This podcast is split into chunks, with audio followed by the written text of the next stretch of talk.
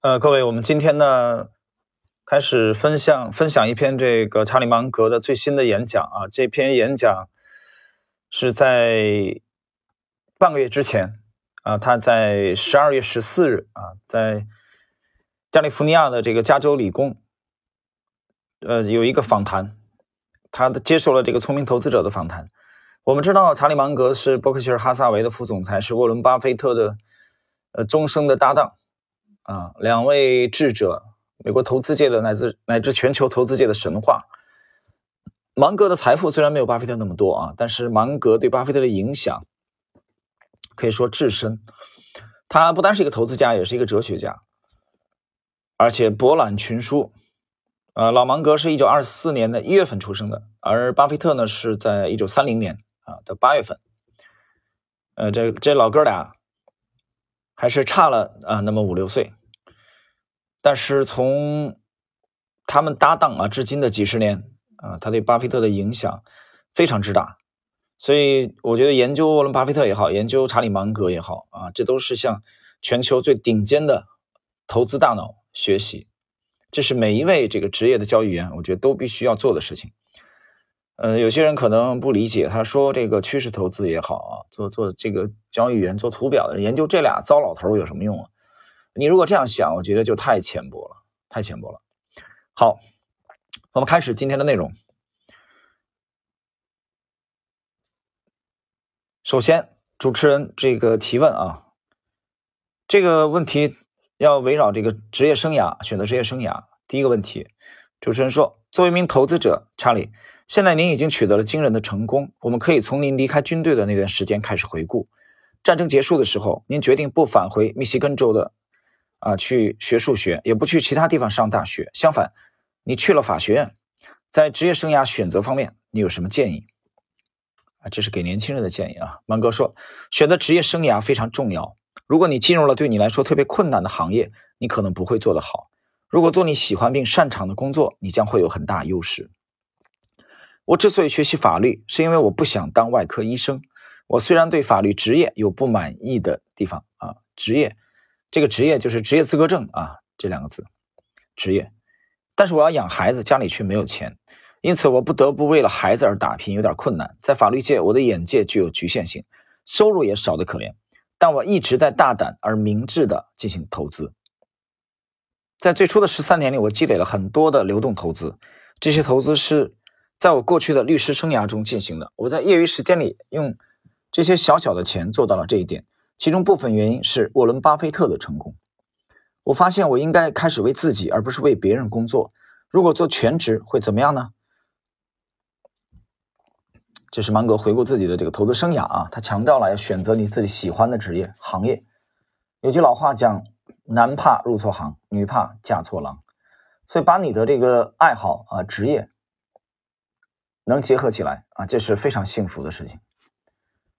所以老芒哥说我们在做我们特别喜欢的事情啊，你发现这帮这帮老头都特别长寿啊，做价投的，我其中有一期节目曾经介绍过，你看沃尔特施勒斯也好，这个先锋集团的这个伯格啊，约翰伯格也是高寿，九十多岁吧，罗伊纽伯格也是活了九十多岁啊，芒格一九二四年，你算现在已经多多大了？芒格是一九啊一九一九一九二四年，已经九十六岁了，这这马上过几天就多少？过几天就九十七周岁了啊，老头儿。巴菲特三零年，现在也不小了，也八十多岁了，都特别高寿啊，很很快乐。所以这个让我让我很感慨啊。我觉得我想到了，那我们看看这个另外一种人，就是必须每天四个小时紧盯，然后有杠杆，对吧？要盯着这个中国 A 股的这四个小时的交易波动的人，嗯，特别紧张。啊，血压也高，头发也白，血脂也高，还缺乏运动嘛，而且压力特别大，对吧？你还得应付领导啊，应付客户，还要给客户洗脑，特别辛苦，特别辛苦。所以我觉得架头啊，就这帮这帮智者啊，他们身上有很多很多的优点啊，值得我们每一位做这个行业的啊职业职业人士来学习。第二个问题。主持人说，在过去的几个世纪中，技术变革推动了美国经济的许多增长，但是从您的角度来看，作为一名投资者，在过去七十五年中看到的最戏剧性的变化是什么？芒格说：“我经历了巨大的经济的扩张和繁荣，这非常有趣。政府试图做些事情来减轻波动，使经济增长得更快。当然，这也产生了一定的通胀，持续的时间足以和我的年纪差不多长了。而且在投资领域正在发生的事情是，有很多人参与其中，人们在疯狂的投资活动中赚了很多钱。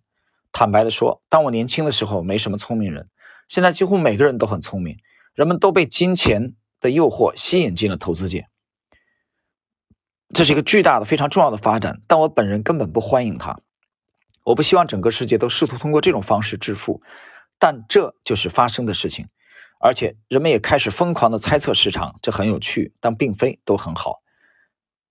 这个第二个问题啊。第二个问题就是谈技术变革的问题。芒格谈到了说，很多人涌进了这个金融市场，来通过投资来赚钱。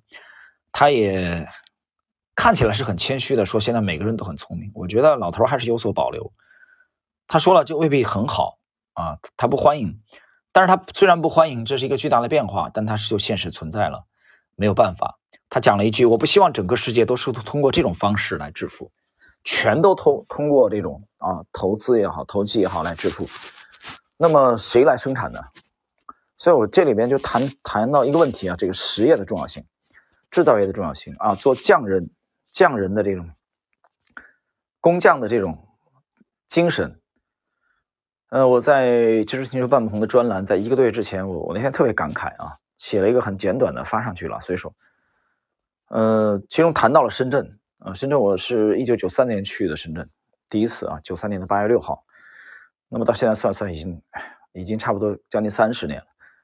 我在深圳前前后后住了八年啊，因为零七年回去，嗯，中融华银管理他的投资组合的话，又待了一年，这样前前后算算起来差不多八年的时间。另外十七年是在上海。那我对深圳的印象，我直说啊，其实对深圳印象没有情感来说啊，没有对杭州、对对上海感情这么深啊。因为去深圳之之后，那那个阶段就是从这个技术提高这块来说，那段时间特别惨啊，挺惨，惨的就是因为没有方向嘛，因为在摸索，在在在在求道的这个路上，啊，从这个角度来说，但是我又必须得承认啊，这这座城市的是是一座奇迹啊，那天我用的是奇迹，深圳的奇迹，短短的四十年，七九年。之后四十年的时间，深圳 在整个地球上，我想给所有的这个不带偏见的人，只要是带客观态度的人都看到了深圳奇迹的发生啊！这么多诞生了这么多伟大的公司，那么它的根源是什么呢？啊，我个人的认为，如果只能用一个词来形容它，我觉得就是 freedom，就是自由。它比内地的许多的城市，我觉得它的竞争力强大，也就在于这里。我最近的一次回回深圳是去年，啊，再往前是一八年，我感受到这个城市的活力。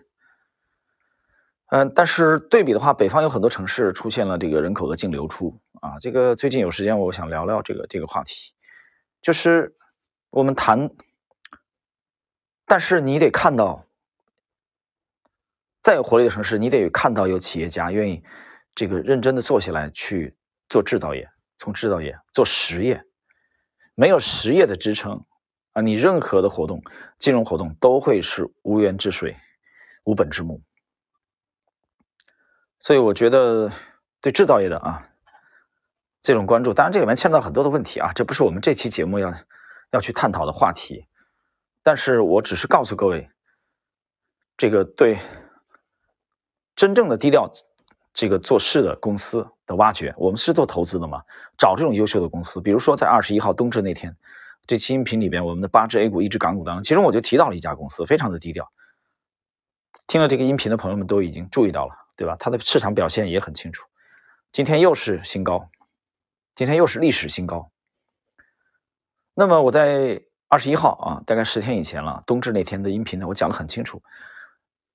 以我这么多年对这公司的跟踪，他是一个非常低调的做事情的。他对什么并购啊、啊外延式增长不感兴趣，啊什么融资啊这种不感兴趣，他连送配都不感兴趣，专注在自己这个领域成为细分的龙头。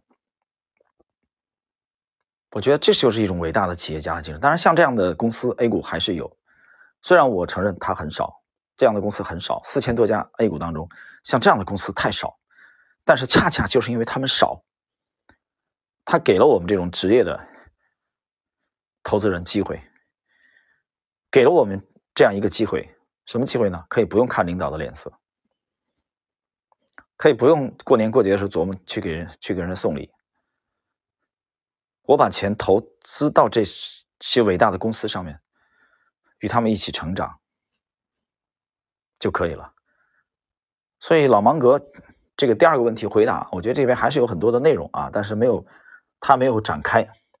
好了，朋友们，今天时间关系呢，我们对查理芒格最新的一部这个一篇演这个访谈录啊，二零二零年就是半个月之前在加州理工。